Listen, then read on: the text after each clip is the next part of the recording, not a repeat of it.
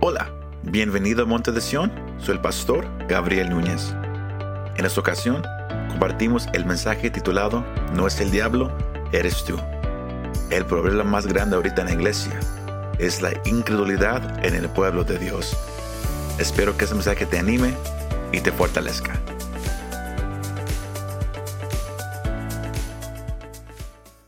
Hay algo bien importante que la iglesia tiene que reconocer. Que el caminar cristiano es un caminar hermoso, ¿verdad que sí? Cuando, saben que el caminar con Jesús es algo hermoso. El caminar con Cristo es hermoso, es- pero también hay problemas.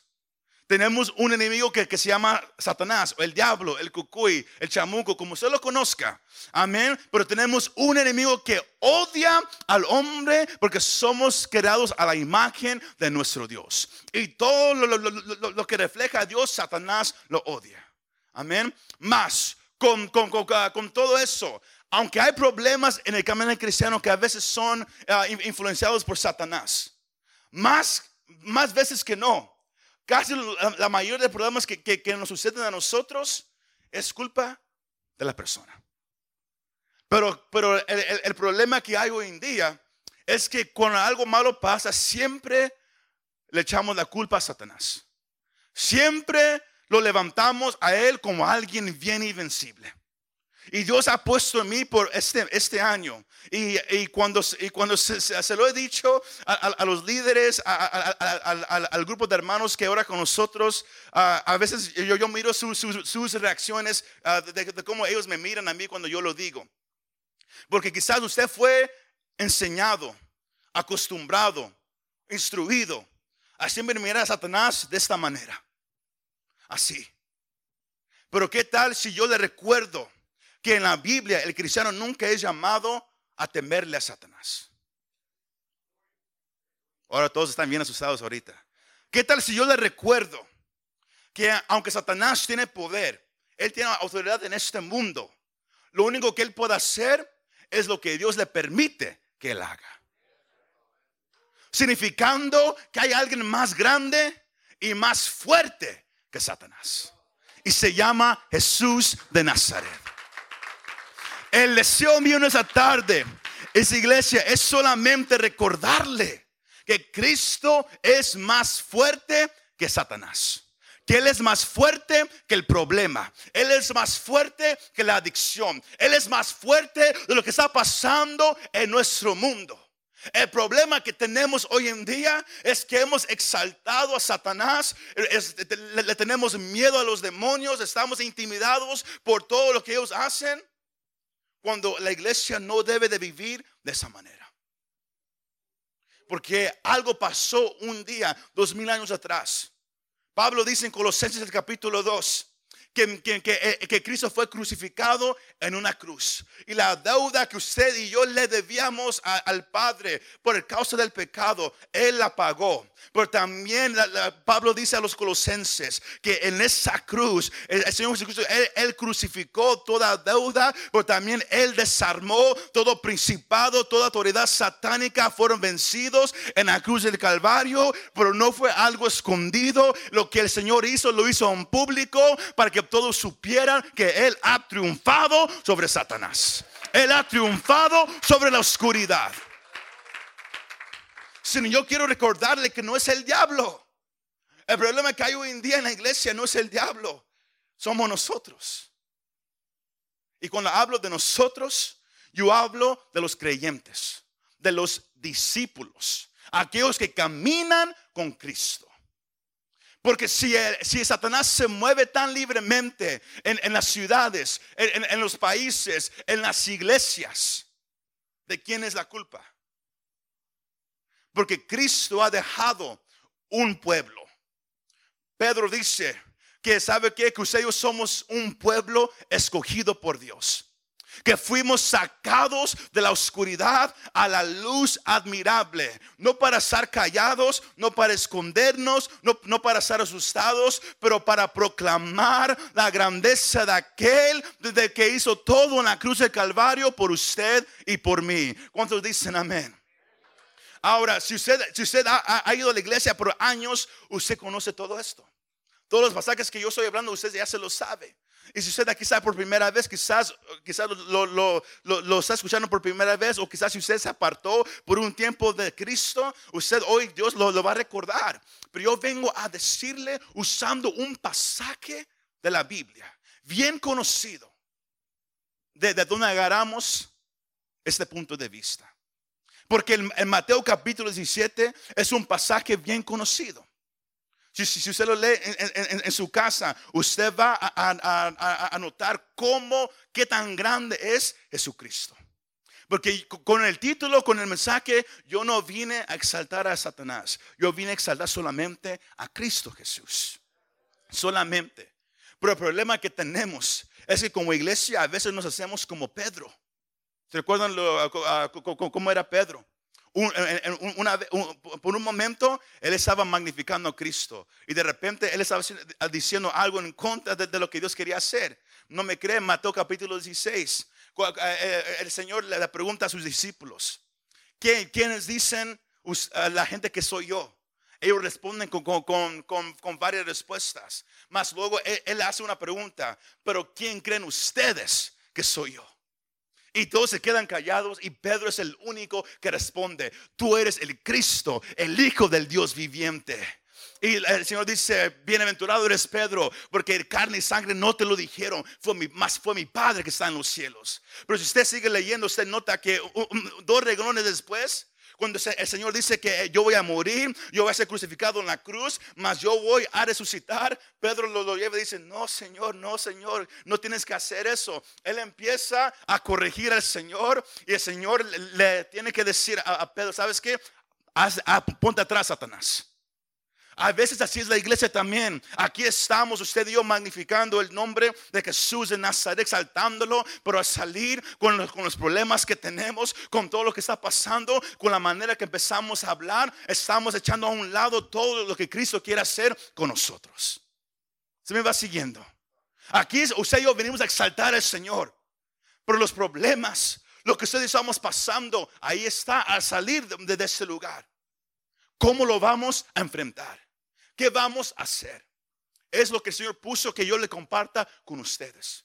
Porque en, el Mateo capítulo 17, el Señor toma a tres discípulos, a, Pedro, Juan y, su hermano Jacobo, suben a un monte. Y luego el Señor Jesús se transfigura, él se transfigura delante de ellos y ellos lo miran como Él es de verdad. Lo miran en su gloria. Y era tanta la gloria que ellos no podían mirarlo. Ellos tenían que cubrirse porque su cara, su, todo cambió. Era un blanco, era un esplendor que ellos nunca habían mirado, que los ojos humanos nunca habían mirado y los ojos humanos no pueden mirar porque no lo pueden aguantar la gloria, la pureza, la santidad de Cristo Jesús. Más, no nomás les toca a ellos a mirar a Cristo como Él es ellos también les toca andar en la, en, la nube de Dios, lo que se llama la gloria Shekinah de Dios, como, como esa nube empezó y llegó y consumió e, esa montaña y luego la voz del Padre le habla a ellos diciendo, ese es mi hijo, escuchen lo que Él les habla. Y ellos se quedaron atemorizados. Más, si usted lee todos los evangelios, aquí es a donde yo, yo los quiero llevar. Que usted y yo somos muchas veces como los discípulos. El Señor empieza a mostrarnos su gloria. Él empieza a tocar vidas. Él empieza a hablar y todos empezamos a decir, aleluya, amén, God move, Dios muévete, muévete más, muévete más. Pero si usted lee cómo reaccionan los discípulos después de cada encuentro, después de cada milagro, usted va a notar que así es la iglesia también. El Señor, en, el capítulo 17 de Mateo, miramos que el ministerio de Jesús estaba llegando ya a su fin. Su ministerio aquí en la tierra. Y lo que él quería hacer, él quería preparar a sus discípulos. Porque él iba a morir y él iba a ascender al cielo. Y él los quería dejar listos para lo que venía. Porque, eh, eh, porque él, él, acababa de decir que, él, él iba a levantar una iglesia y las puertas del infierno no iban y no van a prevalecer en contra de la iglesia. Sino él quería preparar a sus discípulos que ah, comenzaron desde, desde, Mateo capítulo 4 en adelante, desde el primer capítulo de Marcos, usted lee que el Señor llamó a gente, la gente lo seguía y el Señor empezaba a hacer milagros. El Señor empezaba a echar fuera demonios y la gente se asombraba, la gente magnificaba a Cristo, más los discípulos, los que, los, los que caminaban con Jesús, los que escuchaban sus palabras, cada vez que Él hacía un milagro, un ejemplo, cuando Jesús le dio de comer a los cinco mil hombres, Él les preguntaba, ¿qué tenemos para darles? Ellos dijeron, nada. ¿Qué quieres que vayamos a comprar algo? ¿Cuánto dinero vamos a ocupar para darle de comer a toda esta gente? Ellos no creían. Ellos les, faltaba lo que la Biblia llama fe. Ellos estaban llenos de una palabra que yo quiero que, ah, que, usted sepa. I have a picture up there uh, if, you're ready for it. Es una palabra que, que es el punto principal de este mensaje y es la palabra incredulidad. Ellos eran conocidos por tener incredulidad, que es la falta de fe, el negarse a creer en Dios y su palabra. Cuando hablamos de incredulidad, hablamos de que hay una falta de fe, donde la persona se centra más en, el problema, en las cosas que, que causan un obstáculo, que en lo que Dios puede hacer creen algo diferente a lo que Dios ha dicho acerca de una situación. Eso se llama incredulidad. Y la palabra es dura. Yo no sé si a usted alguien una vez le, ha llamado, tú eres un incrédulo. Y usted dice, no, yo creo en Dios. No, un incrédulo es alguien que le falta fe. Alguien que escucha lo que Dios puede hacer, mas no cree que Dios lo va a hacer. Quizás porque ha pasado tanto tiempo. Quizás porque las cosas no se miran como que algo viene. Una cosa es dudar y otra cosa es incredulidad. El dudar, todo lo pasamos. Uh, next picture, please. Uh, el, dudar es bien simple. El dudar es nomás es no estar seguro. No estoy seguro. Es, hacer preguntas, pero quiere creer. La, incredulidad dice, yo no creo que va a suceder. Los discípulos eran hombres que caminaban con Jesús, pero todavía batallaban con incredulidad. Si no miramos que es posible caminar con el Señor, es posible escuchar sus palabras, es posible mirar todo lo que Él hace y aún así todavía batallar con incredulidad. Era el problema que los discípulos tenían. Y por eso usamos el pasaje de Mateo 17. Porque si usted lee Marcos capítulo 9, el mismo pasaje, usted va a, notar que, Marcos se enfoca más en el padre y su hijo. Porque es, un pasaje de, un padre que tenía un hijo que, tenía epilepsia. Y, y, cosas le pasaban. Marcos se enfoca más en el padre y el hijo. Mateo se enfoca más en Jesús y los discípulos. Porque ellos conocían el poder de Dios. Si usted en su casa, eh, Mateo el capítulo 10, I think I have it up there. Mateo capítulo 10, versículo 1. usted va a notar que Jesús le dio poder y autoridad a los discípulos. Llamando a sus doce discípulos, Jesús les dio poder sobre los espíritus inmundos para expulsarlos y para sanar toda enfermedad y toda dolencia. Ellos tenían poder ellos tenían autoridad para ir, orar por la gente, para predicar el Evangelio. Hombres que habían mirado el poder de Jesucristo. Mas eran los mismos hombres que escuchaban todo lo que el maestro decía. Pero el maestro los mandaba, súbanse a la barca, Vamos a cruzar. Ellos cruzaban en una, en una ocasión, Marcos capítulo 6, usted lo puede en su casa. En una, en una ocasión el Señor los manda a cruzar al otro lado, pero los manda solos. Y hay olas que, que, que, que empiezan a, a, mover la barca de lado a lado, los vientos soplando y ellos atemorizados. Y el Señor que estaba orando en una montaña, mirándolos de una distancia, Él empieza a caminar en el agua hacia ellos. Ellos estaban asustados y él les dice, no teman, no teman, soy yo. Y ellos estaban tan asustados que cuando el Señor se sube a la barca, Él les dice, ¿por qué tuvieron poca fe? Otra manera para decirlo, ¿por qué son tan incrédulos? Si yo les dije que soy yo, si ustedes miraron que soy yo, ¿por qué les falta la fe? ¿Por qué es difícil creer que yo soy el mismo que les está hablando? Y usted miran cómo ellos responden vez tras vez tras vez. Y les digo esto, porque el Señor sabía todo eso. Y cuando él, él se demostró a los tres discípulos, Él tomó lo que estaba pasando debajo de la montaña como una oportunidad para enseñarles una lección a los doce. Porque la, pasada que dice que ellos, bajaron de la montaña y había un grupo porque había un alboroto. Porque había escribas que habían llegado a qué? porque las escribas seguían a Jesús. Más cuando Jesús estaba en la montaña con los tres discípulos, los otros se quedaron abajo, como, como, una multitud siempre seguía a Cristo. Y, y como los discípulos habían empezado desde, desde el capítulo 10, habían empezado a orar por la gente y, Dios em, estaba empezando a sanar a muchos a través de ellos. Demonios estaban siendo echados fuera a través de ellos. Si no viene un padre con su hijo, que, Mateo dice que él estaba endemoniado, Marcos dice que era epilepsia. Si no miramos que era un espíritu obrando en, en ese niño y el padre lo trae, hay nueve discípulos orando, orando por este niño orando por él, haciendo todo lo que ellos habían mirado que, el, maestro estaba haciendo. Pero ¿sabe qué? Oraban, nada. Decían frases, nada. Y ellos empezaron a quedar un poco asustados. Pero cada vez que decimos, vete, se han ido. Cada vez que hemos orado por la gente que, que se sane, son sanados. ¿Qué está pasando aquí? ¿Qué está pasando aquí? ¿Y sabe qué? Los escribas miraron todo y, ellos dijeron, les dije, lo que ellos hacen no es de Dios.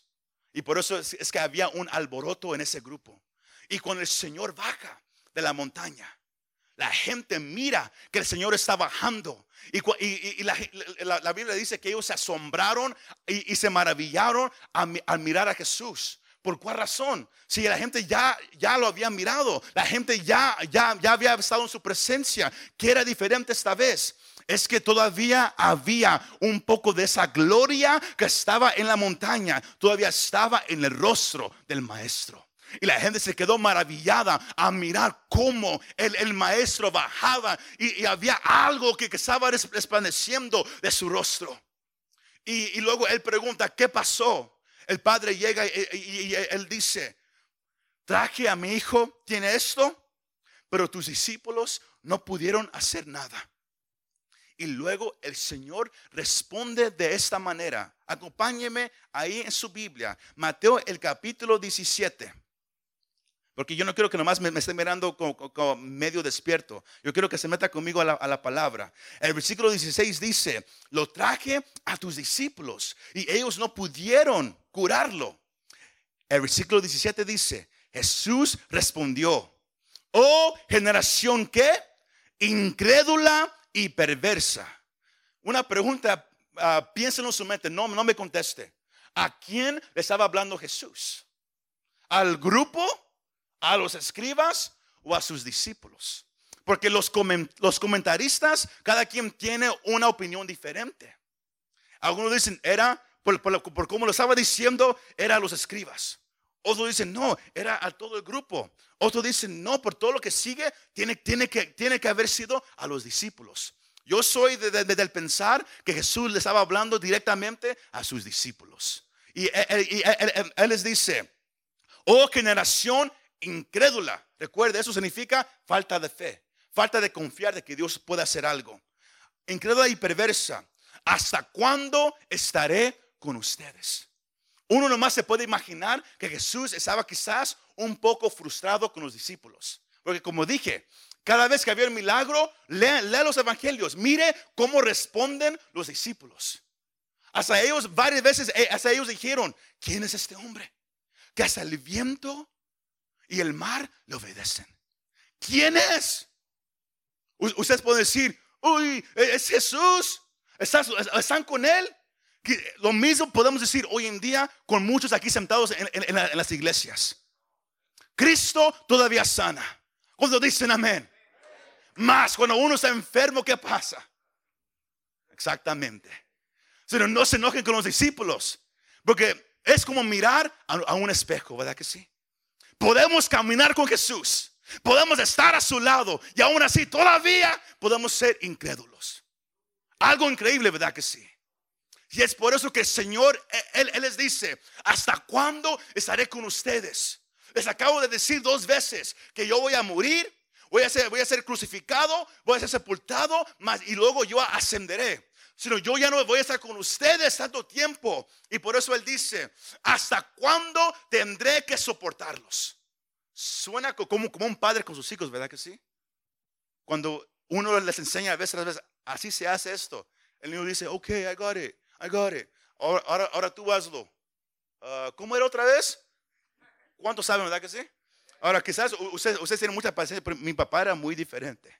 Él me decía algo y, si no lo hacía la primera vez, su voz se levantaba. Los que lo conocieron saben que tiene una voz fuerte. Nomás con la mirada, quizás usted, usted también saldría a hacer el trabajo también. Pero, eh, eh, pero así Jesús le, le, hablaba a sus discípulos. ¿Hasta cuándo estaré con ustedes? ¿Hasta cuándo tendré que soportarlos? Si nos dice, tráiganmelo acá. ¿Y qué hace mi Señor Jesucristo? El versículo 18 dice, Jesús lo reprendió y el demonio salió de él y el muchacho quedó curado desde aquel momento. Así de rápido lo dice el Señor. Mirando, demostraron su poder y autoridad sobre demonios, enfermedades, no importa qué sea. Así es de fuerte mi Jesús. ¿Cuántos dicen amén? Y eso, y eso nos trae a la conversación entre Jesús y sus discípulos. Porque la, multitud se fue. Marcos dice que ellos entraron a un hogar. Y en privado los discípulos le preguntaron a Jesús, ¿por qué nosotros no pudimos hacerlo? Si tú nos has dado poder y autoridad, ¿por qué no pudimos echar fuera a los demonios? Si lo hemos hecho antes. Hemos hablado por la gente y se sanan, pero ¿por qué este no? Y el Señor responde con una respuesta bien interesante. El versículo 20 dice, y Él les dijo, por la poca fe de ustedes. Porque en verdad les digo que si tienen fe como un grano de mostaza, dirán a este monte, pásate de aquí a allá y se pasará. Y nada les será imposible. El Señor Jesús toma esta ocasión para enseñarle a esos hombres que se iban a quedar a predicar el Evangelio en lugares peligrosos. Ellos iban a ser perseguidos por su fe. Ellos iban a comenzar iglesias en muchas ciudades. Por causa de su ministerio, muchos iban a venir a conocer a Cristo como Señor y Salvador. Aún hombres tan malos como, como el apóstol Pablo. Por causa del ministerio de ellos, e, ellos, él iba a venir a conocer a Cristo. Sino el Señor sabía, les tengo que enseñar la importancia de tener fe. De creer sin dudar. Porque es como ellos habían orado por la gente y cosas pasó. Mas en esa ocasión algo no, no pasó. La misma oración de antes ya no funcionaba. La misma manera de lo cual alguien de lo cual ellos hablaban ya no funcionaba, dejándonos saber un, principio bíblico. Si usted se lo, quiere, se lo quiere memorizar, que hay niveles de demonios. Hay unos ah, más débiles que otros, para hacerlo así de fácil. Unos que, con una clase de oración se van. Pero hay otros un poco más fuertes. Otros que requieren una fe profunda. ¿Te recuerdas ah, el mensaje hace unas semanas? La fe profunda de la mujer uh, cananita. Es la fe que, ella le mostró al Señor. Y es lo que el Señor aquí está hablando. Él, él les dijo, a ustedes les falta fe. Ahora, la fe de la cual Él habla no es, no es la, cantidad de fe, es la calidad de la fe. Eso es importante, porque hoy en día todos dicen, Señor, dame más fe. God, give me more faith. Dame más fe. El Señor deja saber que no es la cantidad que importa, es la, la cualidad, the quality of it. Por, por, eso es que Él dice, nomás necesitas fe del tamaño de una semilla de mostaza, un grano de mostaza. Es lo único que necesitas. Y con esa fe, cosas van a, van a suceder. Lo imposible se hará posible. Pero él, les dice, el problema que ustedes tienen ahorita es que ustedes no confiaron en el poder de Dios. Confiaron en, la oración que ustedes han, han, hecho mecánicamente. Van, oran la misma oración, se van. Pero cuando hay gente con, más demonios, cuando hay cosas más graves, esa oración no va a prevalecer aquí. Cuando uno sube de nivel, se requiere otra clase de oración. La fe tiene, tiene que ser más profunda. No más grande, más profunda. Todos me, me, está siguiendo esta tarde. Es la, Dios quiere monte de Sion. Y, usted que, que, me está mirando ahorita, Dios quiere que tu fe sea. Cuando hablamos de real, es lo que estamos hablando. Que no haya ninguna duda en tu fe. ¿Cuántos de ustedes les ha, tocado una vez orar por alguien y nada pasa la primera vez? Y luego de repente los, los, pensamientos empiezan a meterse. A mí me hace que algo, que nada va a pasar. ¿Qué hago? A lo mejor nomás cierro los ojos más, más, más fuerte. A lo mejor nomás si, si, empiezo a hablar con, más fuerte, quizás algo va a pasar. Y eso es lo que ellos empezaron a hacer. Cuando eso no, no es la respuesta.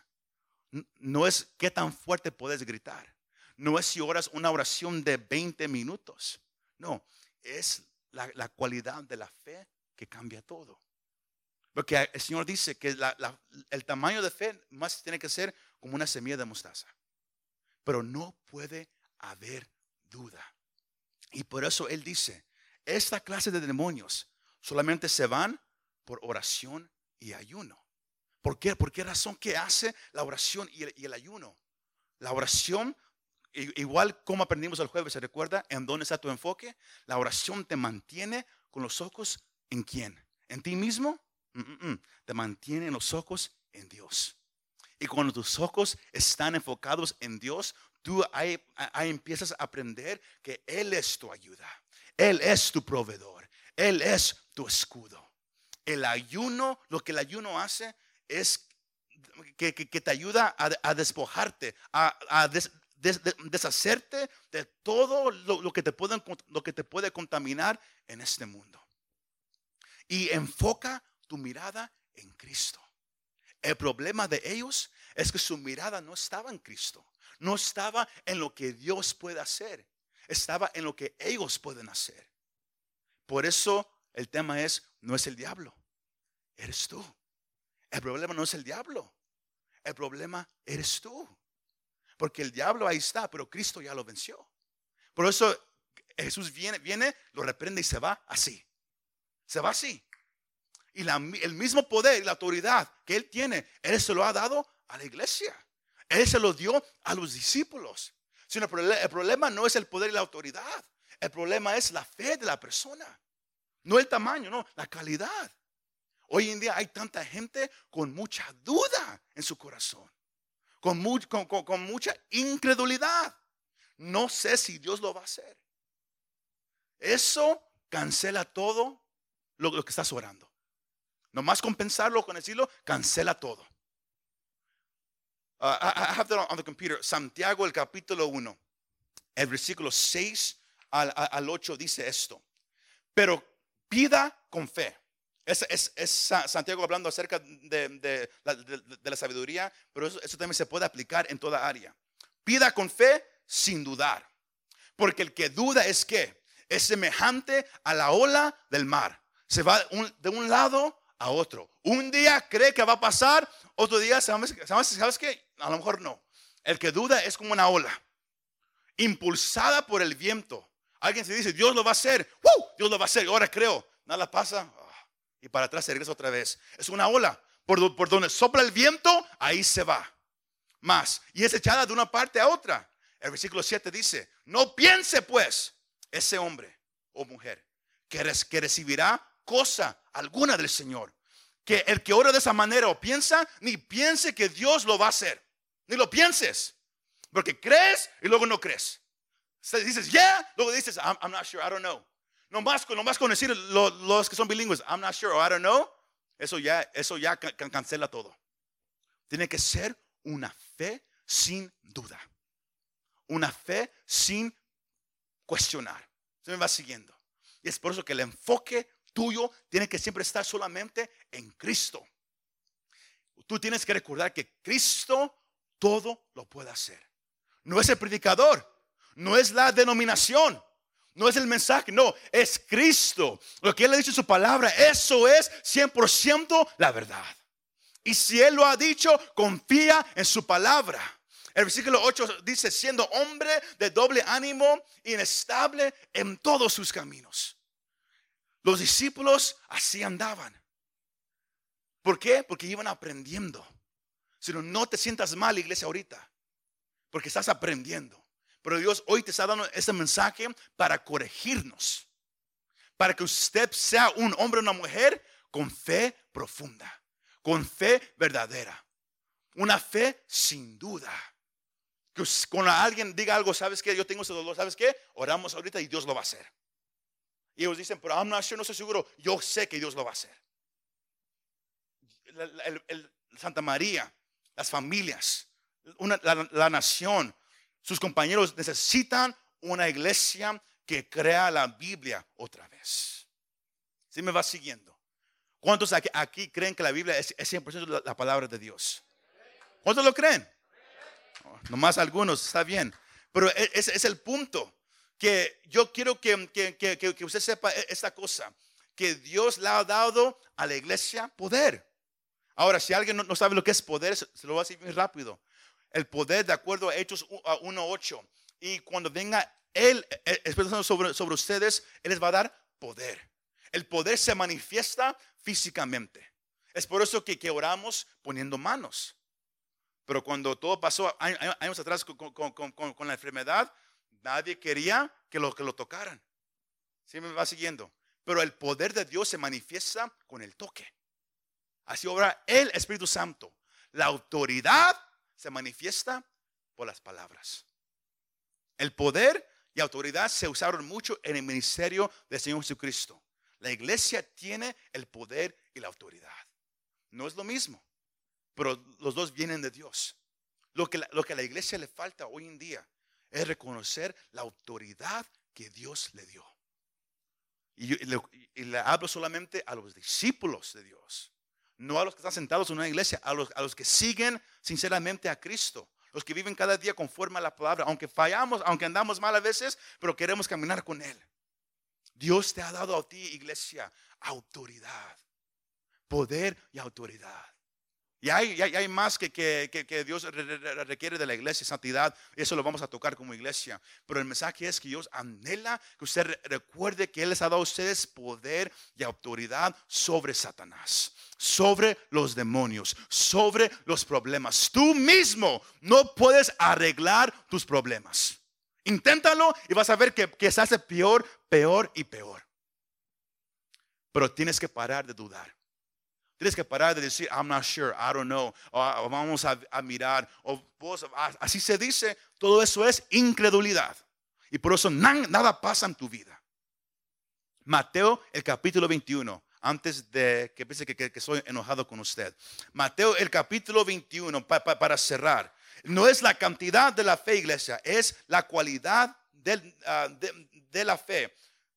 El Señor él acababa de, maldecir una higuera. Y cuando, eh, eh, y cuando él la maldició, los, discípulos lo, estaban ahí y lo, y lo, escucharon. Y al instante, dice la palabra, al instante la higuera se secó. Y los discípulos, recuerden, unos capítulos después, después los discípulos se maravillaron. Mateo 21, 20 dice, los discípulos se maravillaron al ver esto. Todavía se quedaban asombrados y decían, ¿Cómo es que la higuera se secó al instante? El versículo 21 dice, y Jesús le respondió, en verdad, eso es Jesús enseñándoles otra vez, en verdad les digo que, que si tienen fe y qué, y no dudan, no es cuánta fe tienes, es nomás que no dudes. Do not doubt, nomás que no dudes. Si tienen fe y no dudan, no solo harán lo, lo de la higuera, no nomás lo, lo que yo hice, sino que aún si dicen a este monte, ahí va otra vez lo mismo, quítate y échate al mar, así sucederá. Y todo lo que pidan en oración, ¿qué? Creyendo, lo recibirán. El punto aquí, iglesia, es que el problema no es el diablo.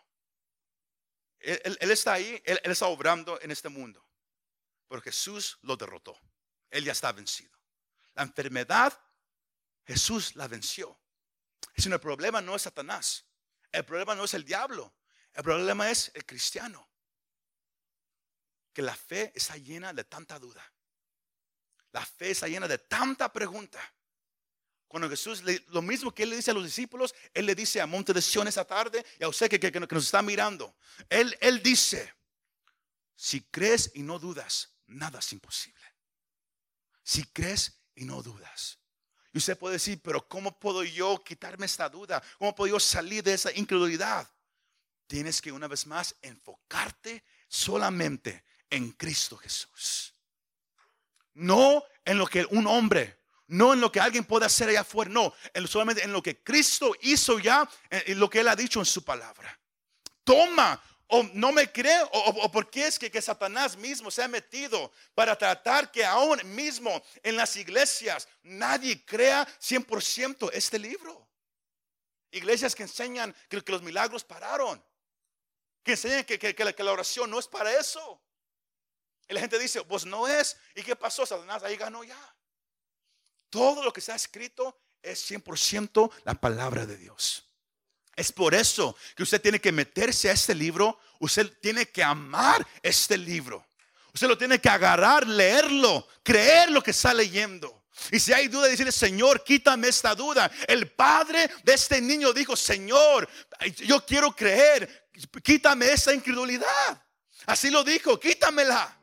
Si usted es honesto con Dios, Él se la puede quitar. Pero la mirada tiene que estar solamente en Cristo Jesús. Muchas gracias por escuchar este mensaje. Si te gustó este mensaje y te gustaría ayudar a apoyar nuestro ministerio, compártelo con tus amigos y familiares. Para conocer más de lo que Dios está haciendo aquí en Monte de o si quieres bajar nuestra app para el teléfono, visítanos montedesion.com. Gracias y nos vemos la próxima vez.